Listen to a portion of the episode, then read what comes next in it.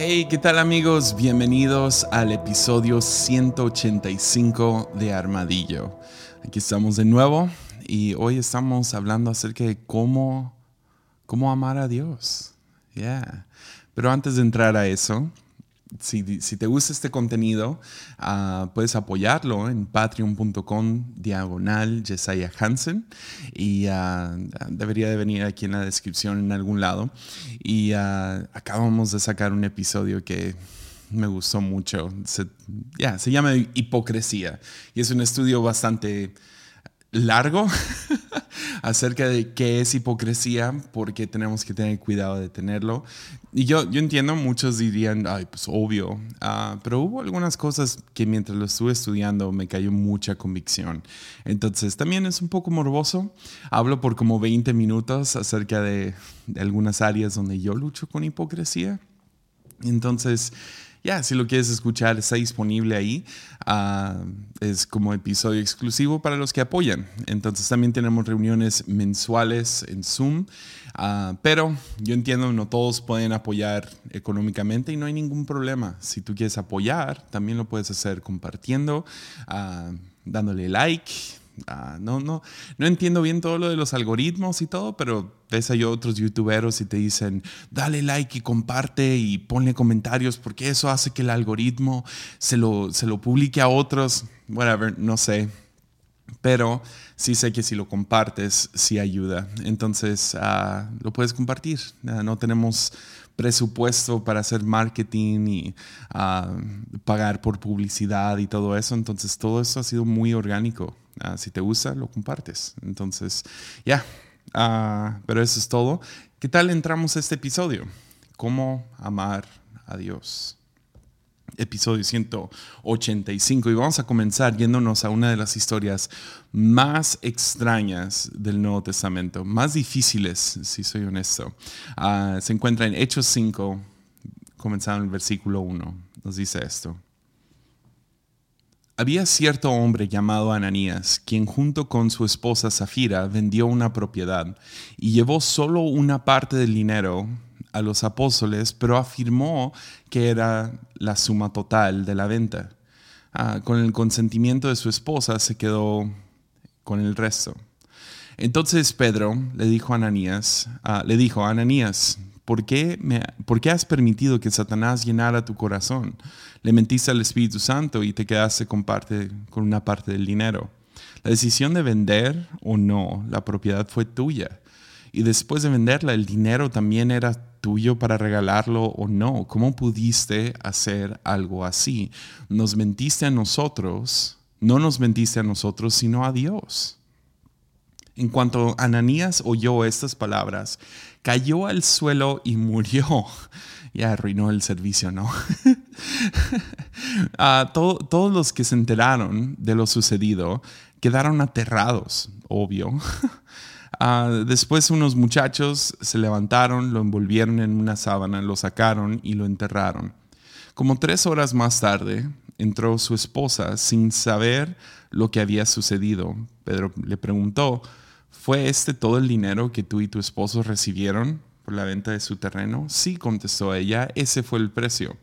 Y Pedro le dijo, ¿cómo pudieron ustedes dos siquiera pensar en conspirar para poner a prueba el Espíritu del Señor de esa manera? Los jóvenes eh, que enterraron a tu esposo están justo afuera de la puerta, ellos también te sacarán cargando a ti.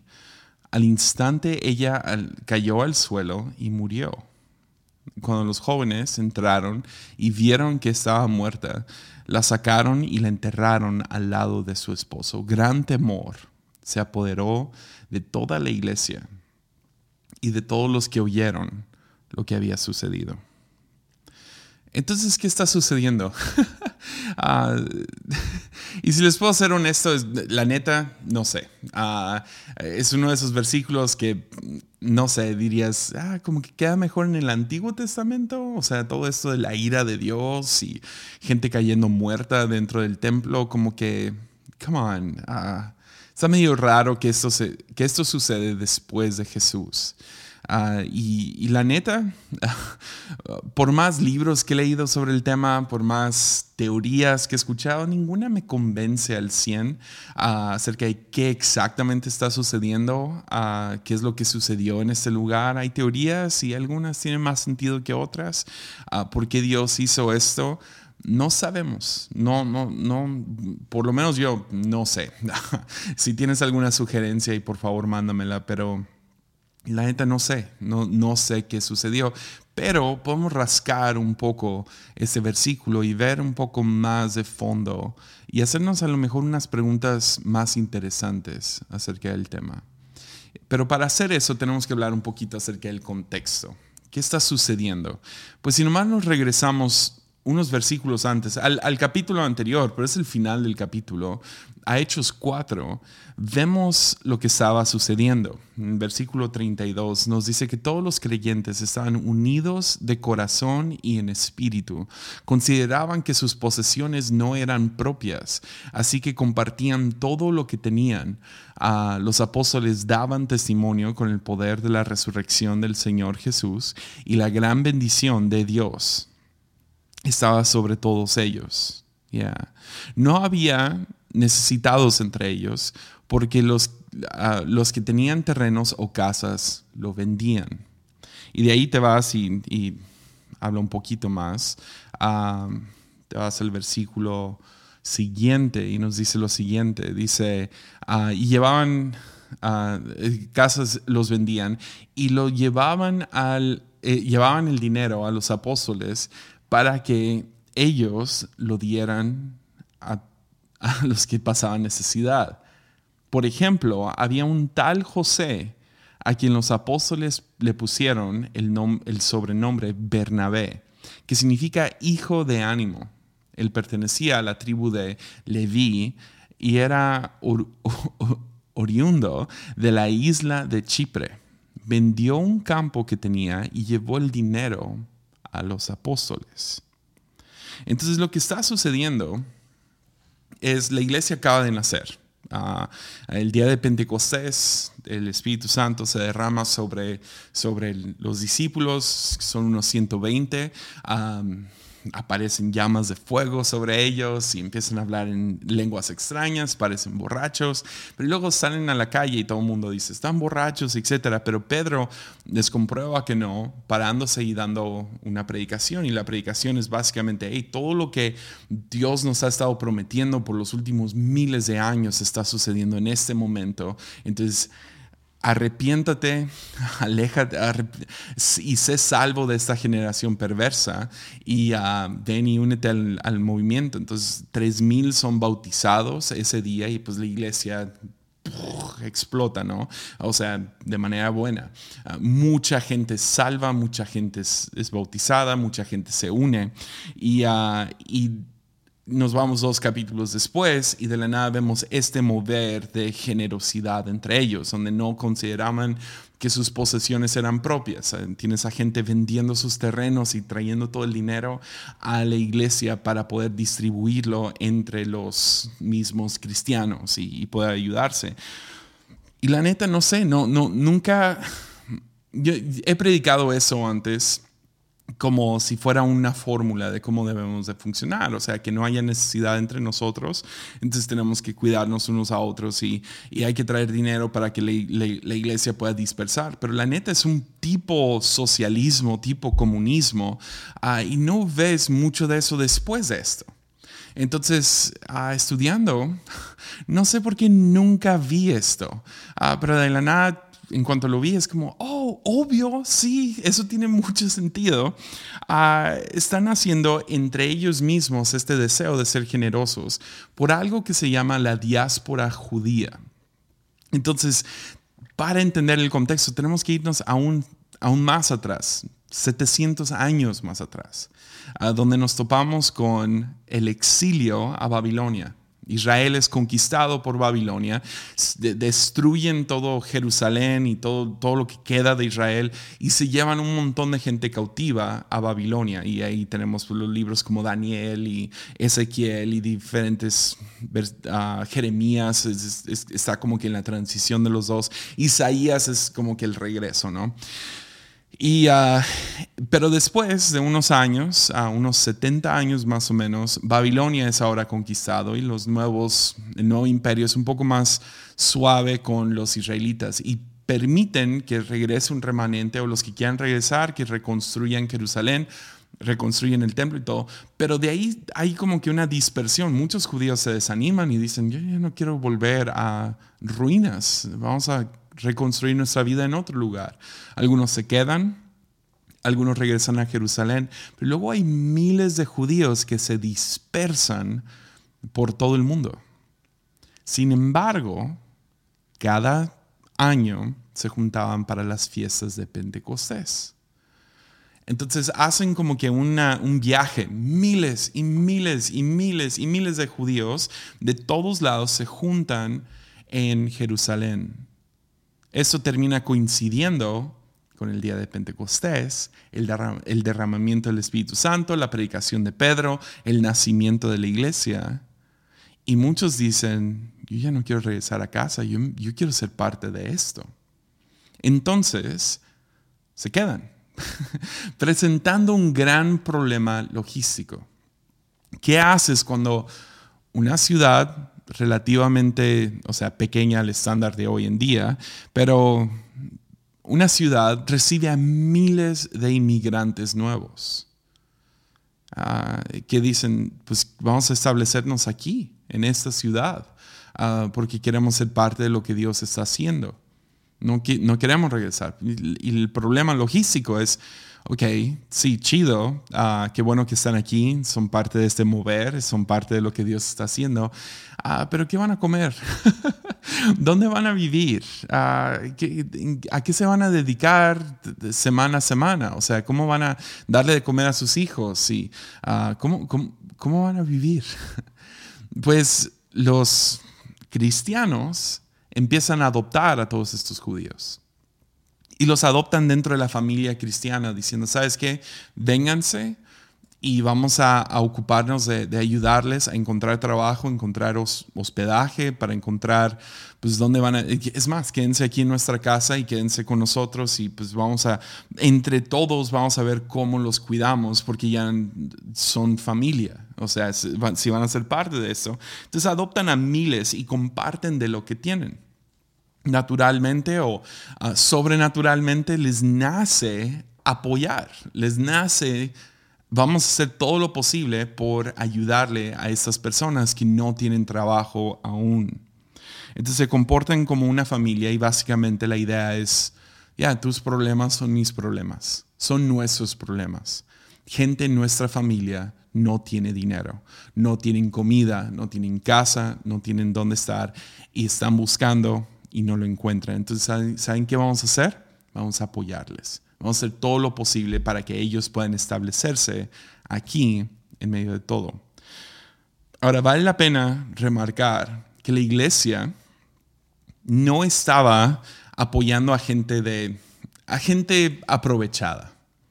No, no, nunca vemos como que Ah, como que a la iglesia le gustaba eso.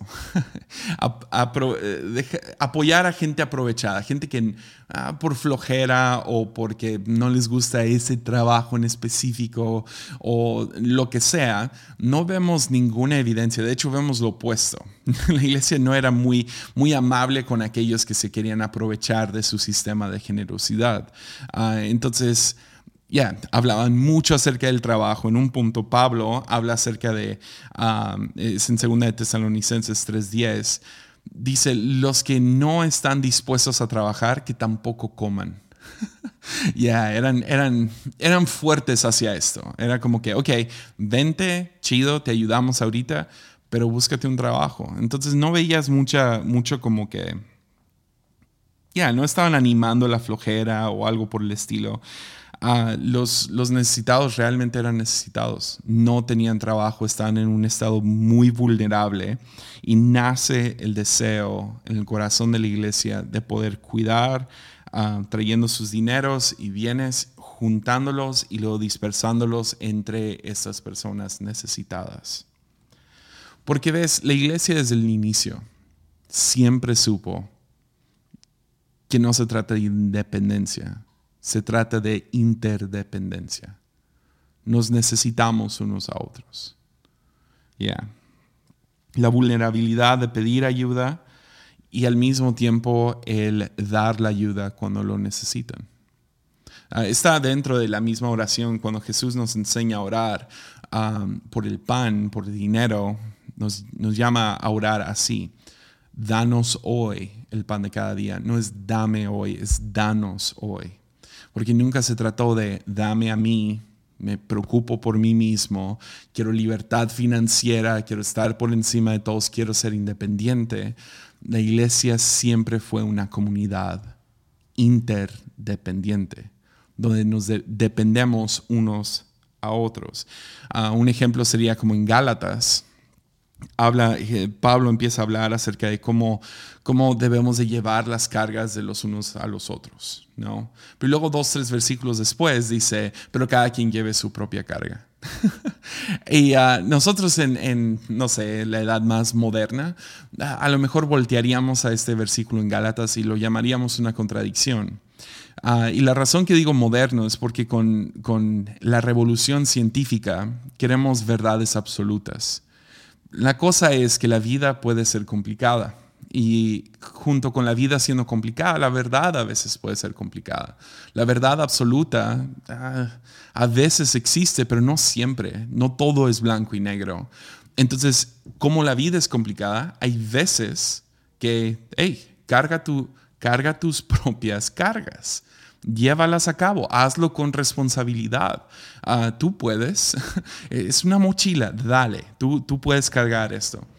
Y luego hay otras veces donde, man, es imposible, yo no puedo cargar esto, necesito la ayuda. Y es donde entramos con, ok, sé vulnerable, pide ayuda, uh, conéctate con otros. Eh, pero esta independencia moderna está tan no sé, entrelazada con cómo pensamos, que termina distorsionando cómo vemos todo. Y esto sí me preocupa mucho porque lo veo en mi vida. Y lo he visto últimamente mucho en la iglesia. Ahora llevamos dos años de la pandemia y parece que ya, ya cosas están regresando a cierta normalidad.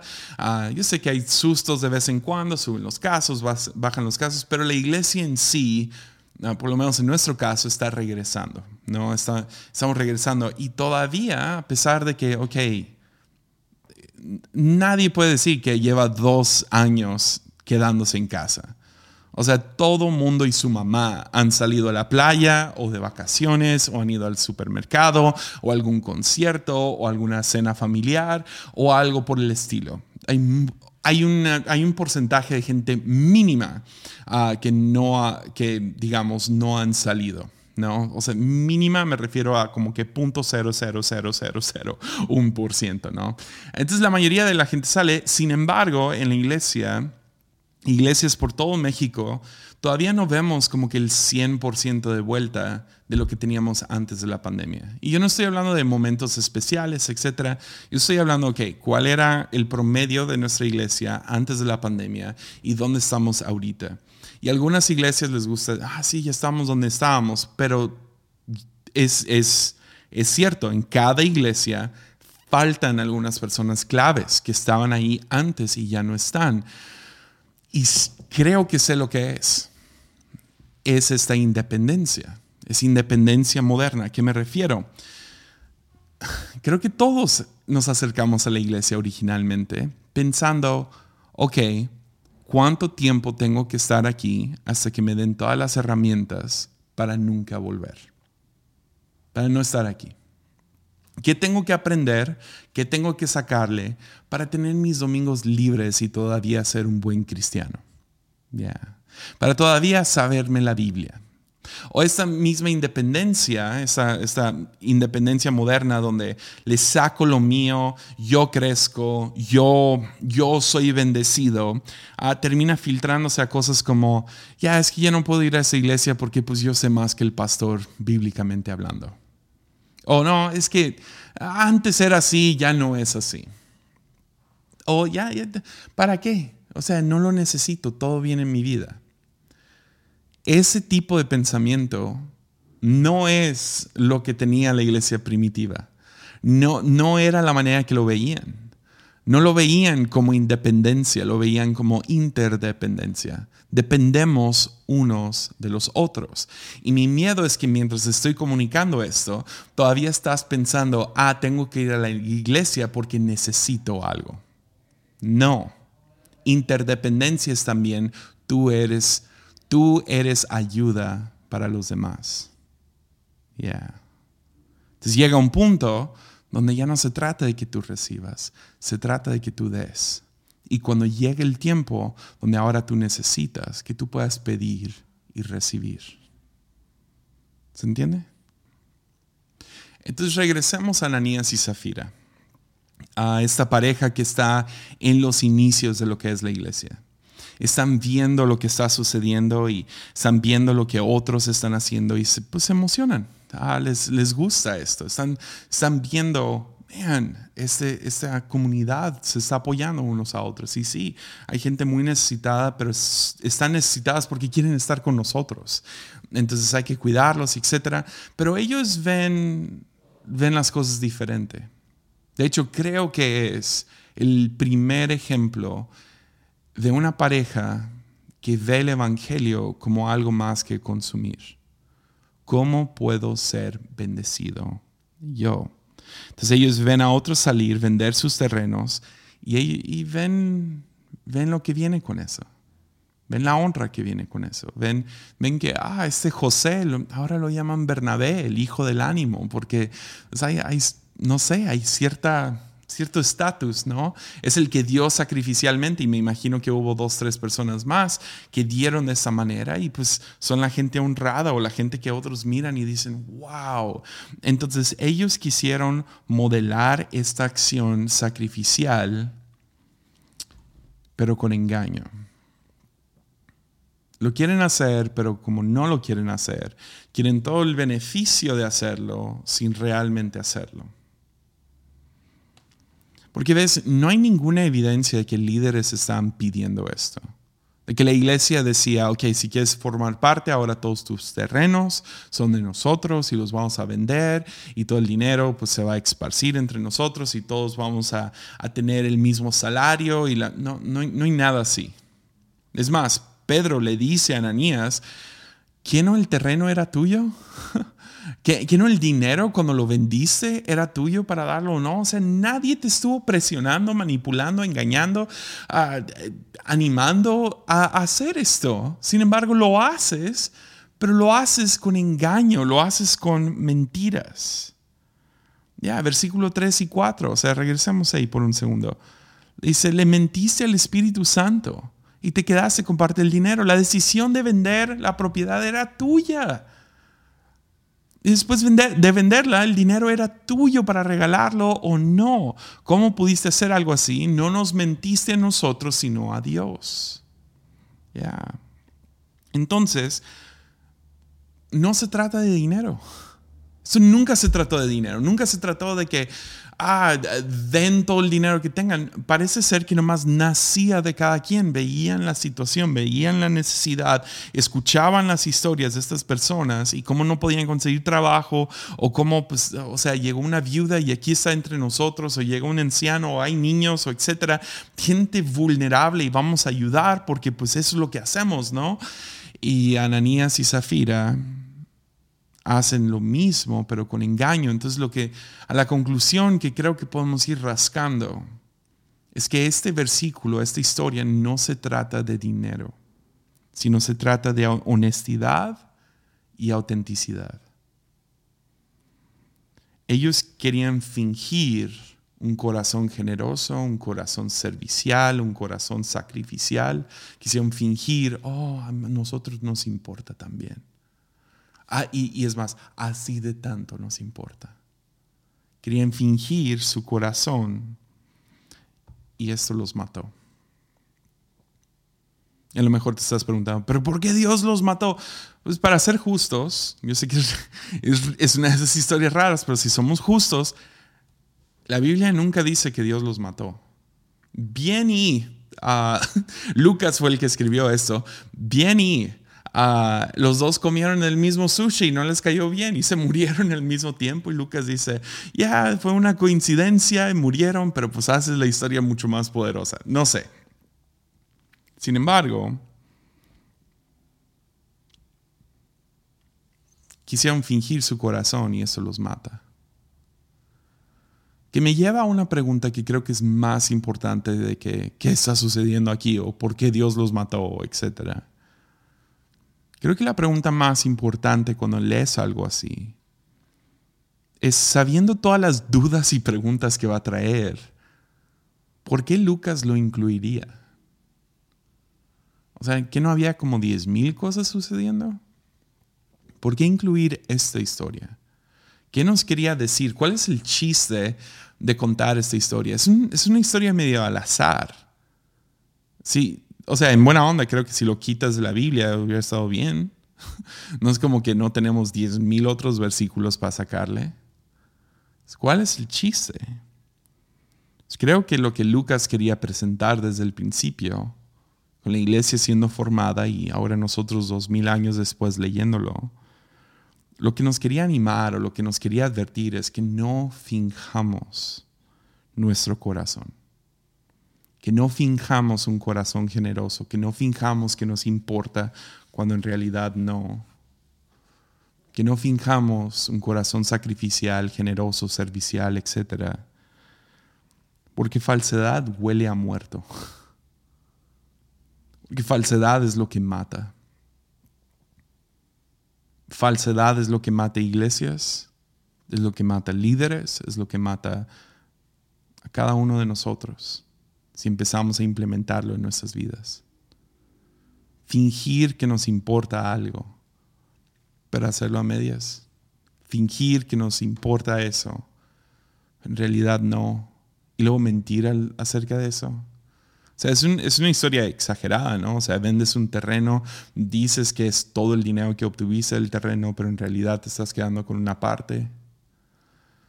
Es una historia un poco más exagerada a lo que yo creo que tú y yo vivimos, pero definitivamente hay algo que le podemos sacar y creo que es eso. Falsedad huele a muerto. Porque ves el llamado original.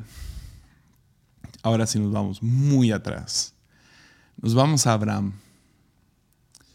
Dios llama a Abraham y lo llama a que va a establecer una nación, una tribu diferente a todas las demás tribus. Y esta tribu va a tener más, más, va a ser bendecida y va a haber más gente que van a formar parte de esta tribu de lo que hay ah, granos de arena en el mar o estrellas en el, en el cielo. O sea, Abraham y sus hijos serían un tribu, una tribu diferente. Y lo que los haría diferentes es que mientras todos los demás, todas las demás tribus van a trabajar por obtener bendición, y a lo que me refiero es crecimiento y prosperidad, fuerza para tomar o para defender, y van a ser poderosos y bendecidos y, y grandes y, poderosos, etcétera ustedes, Israel, van a ser bendecidos, pero no para que se quede ahí, sino van a ser bendecidos para ser de bendición a las demás tribus. Entonces, mientras todos los demás se enfocan en cómo podemos seguir creciendo, cómo podemos seguir empoderándonos, cómo podemos seguir obteniendo más y más fuerza, ustedes van a usar la fuerza que tienen para ayudar a aquellas tribus que no tienen fuerza, para defender a los que no tienen defensa, para prosperar a aquellos que son pobres, para poder bendecir a aquellos que viven bajo maldición. Pablo después nos diría que Abraham es el padre de nuestra fe como cristianos, y como cristianos entramos a este mismo llamado, donde no somos llamados a nomás ser bendecidos, sino somos bendecidos para ahora compartir esa bendición a otros. Entonces entramos a este mismo llamado. Entonces si tenemos fuerza, si tenemos gracia, si tenemos prosperidad, lo compartimos. Lo compartimos. Ese es el llamado original de todo creyente. Que no nomás seamos bendecidos, que no nomás crezcas tú y aquellos que te rodean, sino ahora tú puedas ser de bendición a otros.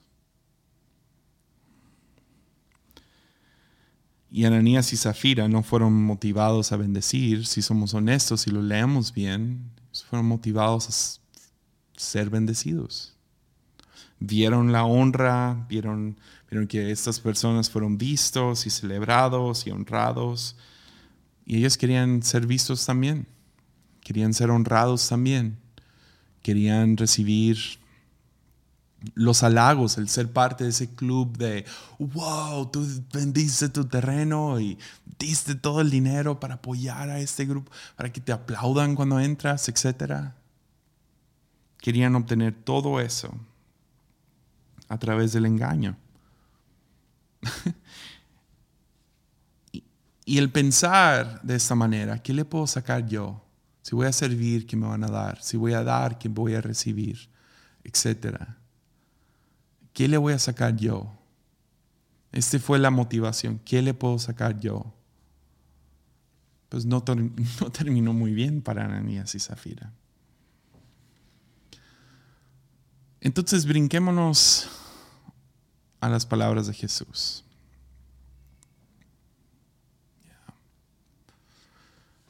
Jesús después de resucitar va con Pedro y Pedro, Pedro lo, había negado y está bastante destrozado y ya perdió toda su fe, ya pasaron tres días, etc. Y Pedro está pescando y Jesús aparece y cuando se da cuenta que es Jesús, o sea, está mal, o sea, mal, mal, mal. Entonces Jesús lo agarra y le dice lo siguiente en Juan 21, versículo 15, 15 dice, después del desayuno, Jesús le preguntó a Simón Pedro, Simón, hijo de Juan, ¿me amas? ¿Me amas?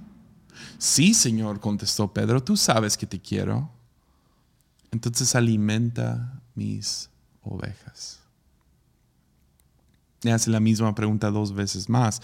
Jesús le repite la pregunta, Simón, hijo de Juan, ¿me amas? Sí, Señor contestó Pedro, tú sabes que te quiero, entonces cuida mis ovejas. alimenta, cuida. Le preguntó por tercera vez, Simón, hijo de Juan, ¿me quieres? A Pedro le dolió que Jesús le dijera la tercera vez, ¿me quieres? Entonces le contestó, Señor, tú lo sabes todo. Tú sabes que yo te quiero. Jesús dijo, entonces alimenta mis ovejas. Jesús es quien conecta el amor hacia Él, si me vas a amar, con el cuidado de su gente, con el cuidado de otros. Entonces, ¿cómo amar a Dios es alimentando a otros? Eh, y entiendo, es muy normal para todos nosotros, especialmente los que crecimos en la iglesia o acercarnos a Dios o lo que sea. Ah, pensamos que amar a Dios es buscarlo a Él, ¿no? Es como que la mejor manera que lo podía describir, pero es, es ir a la iglesia, es orar, es leer la Biblia y así voy a crecer en mi relación con Dios. Ah, y es cierto, sin embargo, ah, lo hacemos para ser bendecidos. O sea, me acuerdo de una canción que se cantaba en el Club Dominical cuando yo era un niño lee la Biblia y ora cada día y crecerás, crecerás, crecerás. Y entonces buscamos, abrimos la Biblia, escuchamos un podcast, ah, no sé, oramos porque queremos ser bendecidos. Oramos usualmente por cosas. Dame esto, dame, y puede ser muy espiritual, como dame paz y dame amor y dame gozo, o puede ser como dame un carro, sácame de esta deuda, dame el amor de mi vida, etcétera, ¿no? Ah, pero es dame, es bendíceme, es tráeme cosas a mi vida, ¿no? Ah, buscamos la Biblia y ah, quiero un consejo para mi día y quiero, ah, quiero saber más y quiero ser más inteligente que mis compañeros y etcétera. Y queremos queremos ser bendecidos. Voy a la iglesia porque pues quiero recibir de parte de Dios, quiero recibir una palabra del predicador, que escucho un podcast porque, porque quiero recibir y quiero ser bendecido. Pero nuestra espiritualidad, si lo vemos de esta manera, se reduce a consumismo.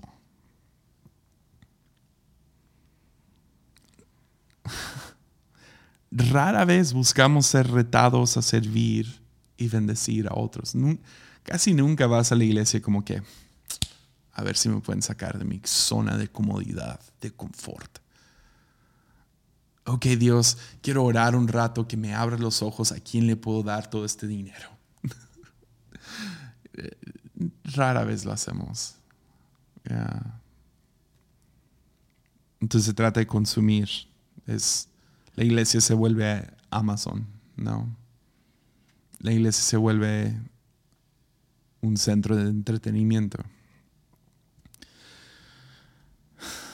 Entonces, cuando comencé este podcast, puedo, puedo decir genuinamente um, que lo comencé con la motivación correcta no me importaba ah, si una persona lo escucha. Ah, lo que yo quiero es servir a otros.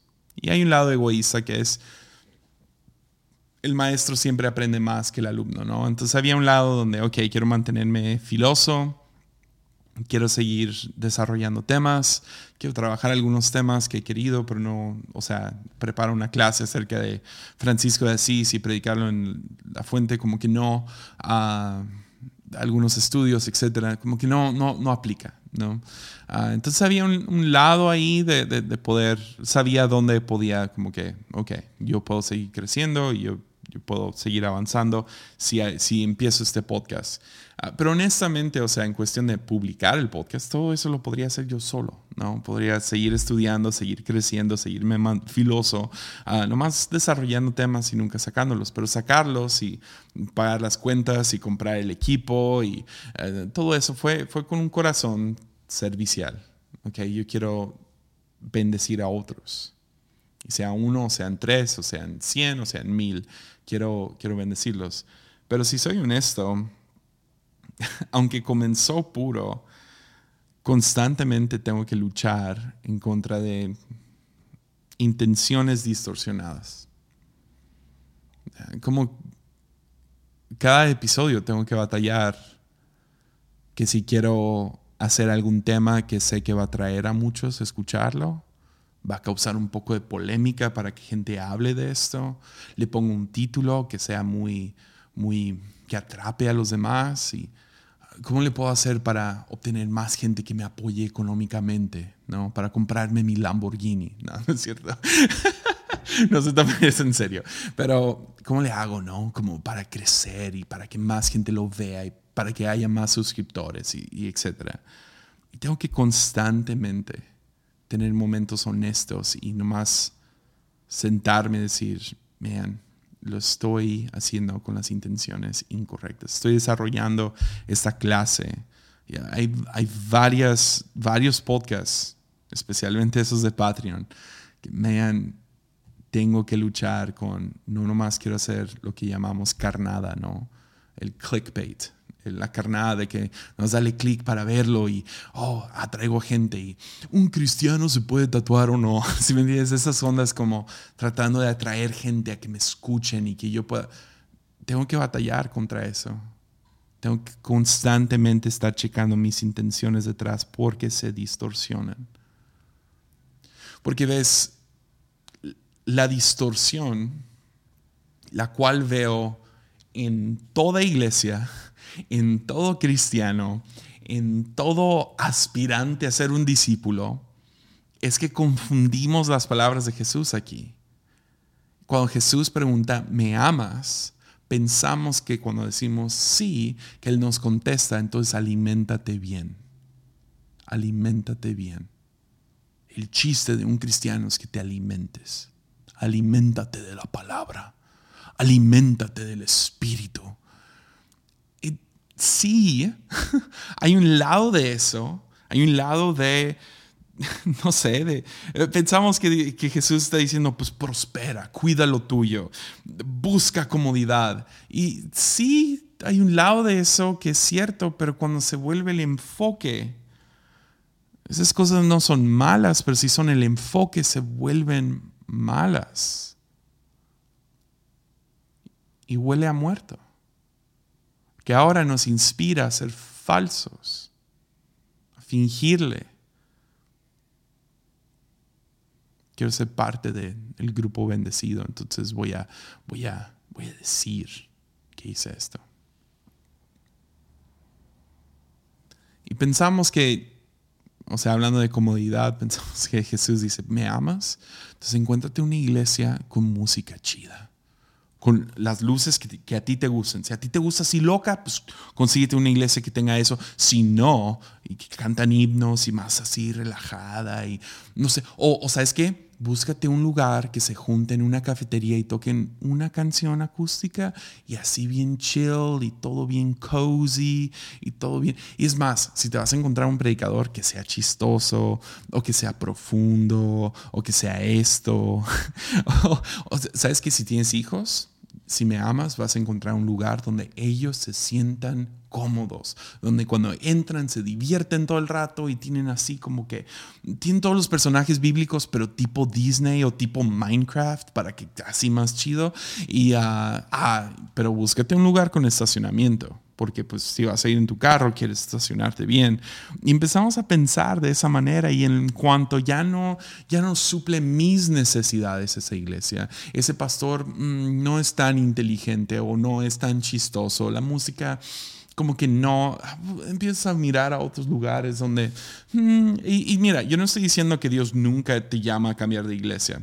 Ha habido, últimamente ha habido como tres, cuatro personas que mi consejo ha sido, vete de ahí. y usualmente es por abuso o etcétera. Pero irte de una iglesia porque pues no, no estás creciendo tú, no es excusa y te explico por qué porque nunca se trató de que tú fueras independiente y que crecieras a tal punto donde ya te puedes ir de ahí. Nunca se trató de eso, de comodidad y tu crecimiento. Porque nunca se trató de que tú fueras bendecido nomás por ser bendecido. Ahora, no estoy diciendo que esas cosas son malas. En mi iglesia tenemos luces locas. Tenemos un buen grupo de niños. Trato de ser chistoso como comunicador. Mi papá es muy chistoso. Y tratamos de traer que, haya buen estacionamiento y que cuando te sientes está cómoda la silla y que el aire esté prendido. No son cosas malas, pero sí son el enfoque. Entonces distorsiona nuestra perspectiva de por qué estamos aquí y cuál es el llamado original de todo creyente, la cual es te voy a bendecir para que seas de bendición. Te voy a dar fuerzas para que le des fuerzas a otro. Te voy a dar gracia para que le das gracia a otros. No para que tú nomás lo consumas. Entonces, sí. Respondamos esta pregunta. ¿Cómo amo a Dios? Pues ese podría ser un tema por años, ¿no? ¿Cómo amar a Dios? Deja, doy dos sugerencias. La primera que yo estoy trabajando es, quiero amar más a Dios. Entonces estoy tratando de prestar más atención a aquellos que me rodean. Y prestar atención es, prestar atención a sus necesidades.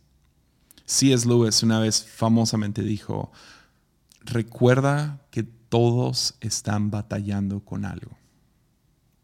Entonces trato de tener eso consciente. Cada persona a mi alrededor tiene algún tipo de batalla. Sea algún tipo de batalla moral, o sea una batalla financiera, o una batalla en relaciones, algún tipo de batalla. Y si les presto atención suficiente, no, no, tengo que estar de chismoso, nomás mirarlos, preguntarles de vez en cuando, ¿cómo están? Te vas dando cuenta, hay algo ahí. Y si puedo ser de ayuda, voy a ayudar. Si puedo mínimo orar por ellos, ¿no? Voy a orar. Quiero estar al tanto, prestar atención. ¿Cómo estás? Esa simple pregunta. Yo sé que muchas veces te van a contestar súper así de, ay, sí, todo bien. Pero seamos honestos. Uh, sé honesto. No, no, me tienes que contestar. Obviamente no. Pero sé honesto. ¿Notas a la gente a tu alrededor?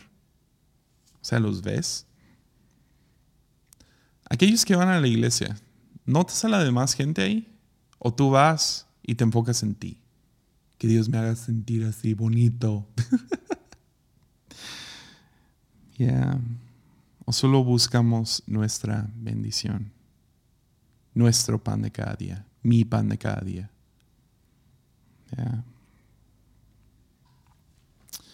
Cultiva la idea. Uh, es otra, otra sugerencia. Cultiva la idea de que debemos de ser un regalo para otros. De que no se trata de que otros sean un regalo para nosotros, no. No, no, no ves a otros como tú me debes de servir a mí, tú debes de bendecirme a mí. ¿Cómo, a ver, si, si te tengo en mi vida, ¿cómo, ¿en qué me beneficia que tú tengas mi teléfono? ¿En qué me beneficia de que tú puedes escribirme? ¿En qué me beneficia de que estamos en contacto tú y yo? No, y, eh, no sé por qué me acordé de una historia, ni sé por qué la voy a contar, pero siento que define a muchos cristianos que terminan siendo consumidores. Ah, y también hay un, hay un tipo ahí. Ah, cuando estuve pastoreando jóvenes, me tocó pastorear universitarios también, pero en el grupo de universitarios se colaban algunos jóvenes adultos. Y sé que eso es un problema en como cada iglesia, ¿no? Pero llevaban esos cuarentones, si saben quiénes? Que están buscando novia o, o la neta, nomás, no, no sé, no no, no todos sus amigos pues ya se casaron y tuvieron hijos y, como que ya no quedan con ellos, entonces todavía se identifican más con los de 20, los de 25, ah, pero ellos tienen 40. y un chico. Yo tengo, no sé, 24 años siendo un pastor de, de, universitarios y venía este vato cuarentón. Había varios, entonces no, siento que no estoy quemando a nadie porque quiero mantenerlo suficiente ambiguo. Uh, ya, ya, no viene, entonces quién sabe si escucha esto. Pero, pero llega un día conmigo este chico y ya había intentado ser novio de como 3, 4. Y había una, ya más grandecita, 30 y algo, o sea, todavía se llevaban 10 años, pero pues, no sé, como que intelectualmente, maduramente, como que quedaban bien. Y, y era una de esas ondas donde este chico nunca había tenido novia en su vida, ¿no? Y uh, todo bien con él, o sea, no era como que un raro, ni, ni, ni estaba feo, ni nada más. Entonces, la, lo obvio era, este vato es perfeccionista. Y perfeccionista a un punto tóxico, ¿no? Entonces era algo que estábamos lidiando con él y todo. Finalmente encuentro una chica. Man, quedaban demasiado bien juntos. O sea, de esos que los ves juntos y dices, sí, como uña y mugre, ¿no? Y ah, quedan muy bien. Y, ah, y no sé, la carrilla empezó de que cuando se van a casar, ¿no? O sea, ¿cuándo, ¿cuándo se van a casar? Ya eran novios, ya salían de vez en cuando. Pero yo lo veía a él, que todavía no se movía, y es como, dude, ya, ya tienes 39 o 40, no sé, ya cásate, o sea, ya, y un día lo dije, ¿sabes qué? Voy a hablar con él seriamente. y lo agarro después de un grupo. Le digo, oye, en buena onda. O sea, tienes dinero. Ella es claramente tu mejor amiga. Todo chido entre los dos. ¿Por qué, por qué no más no, por qué no te casas? ella, no, no, no, no. Y que sabe qué. Y se pone así. Y luego de la nada, finalmente se lo. Dime por qué. Dame una razón para no casarte y voltea conmigo y me dice, es que sus pechos son muy pequeños. ¿Tú crees? Y obviamente le dije, eres un idiota y no mereces esta mujer. O sea, ya, ya, ya, adiós, nos vemos. Qué absurdo. Y uh, pienso, pienso que hay algunos que es como tenemos la misma postura hacia otros, que, que no nos damos cuenta que amar al prójimo, amar a alguien más, no se trata de que ellos sean perfectos y que complementen mi vida y mis gustos y lo que yo quiero. Esa es la manera consumista, independiente, más moderno o lo que sea, de vivir y es, huele a muerte. huele a soltería, pero huele a muerte. Y cuando se trata de vivir una vida de discípulo, no podemos ser así. No podemos estar, no, es que cómo, cómo me va a venir, no, es que no, no cae bajo mis gustos y mis... Entonces, cultiva la idea. Y la razón que uso el lenguaje cultiva es porque tienes que cuidar esa idea. Yo soy llamado a ser un regalo para otros. Ese es mi llamado. No, no soy llamado a fama o prosperidad. No, no, mi llamado tiene que ver con, sí, Dios me va a bendecir, pero no es para que ahí se acabe la bendición, es, es para que yo pueda tomar estas bendiciones, estos recursos, estas, no sé, esta fuerza, prosperidad, lo que sea, y compartirlo con otros. Y no nomás venir y tratar de ser falsos acerca de esto donde, ah, sí, yo amo a Dios y yo amo a mi prójimo, etc. No. Y la tercera sugerencia ah, es, un versículo, es algo que Jesús dice luego después. Ah, Pablo no citó mucho a Jesús, ¿sabías eso? Después a lo mejor podemos hablar de eso. Él tenía las agallas de dar sus propias ideas, ya teniendo un encuentro con Jesús y siendo lleno del Espíritu Santo. Pero ah, en una ocasión Pablo sí cita a Jesús. Y la, la única vez Creo que es la única, o hay una más a lo mejor, pero esa es definitivamente la principal. Entonces voy a usar el lenguaje exagerado de único. A lo mejor después me arrepiento, pero la única vez que Pablo cita a Jesús es para recordarnos que es mejor dar que recibir. Y estaba tratando de pensar cómo, cómo convenzco a algunos de que esto es cierto. Y llegué a esa conclusión no tengo evidencia, no tengo pruebas, no tengo forma de comprobar de que eso es verdad, de que realmente vivir de esta manera es mejor, es más bendecido. Dar, dar de lo que yo tengo, dar de mi tiempo, dar de mi tesoro, dar de mi talento, dar de, dar de lo que tengo, darlo, sin ponerme de que es que yo necesito que me den eso. No, lo doy lo doy aunque mi pastor me diga que no. Lo doy aunque, no sé, no, no, no, no es cómodo, no es conveniente. Lo doy aunque me ponen aprietos. Lo doy. Y es una de esas verdades que no se pueden comprobar. Es imposible de comprobarlo a menos de que lo vivas. A menos de que lo experimentes tú. Entonces quería animar a todos los que están oyendo, viendo esto. Inténtalo. Sé generoso. Da de tu servicio. Sirve a alguien más. Comparte de lo que tú tienes. Entonces sí, es el, es el episodio.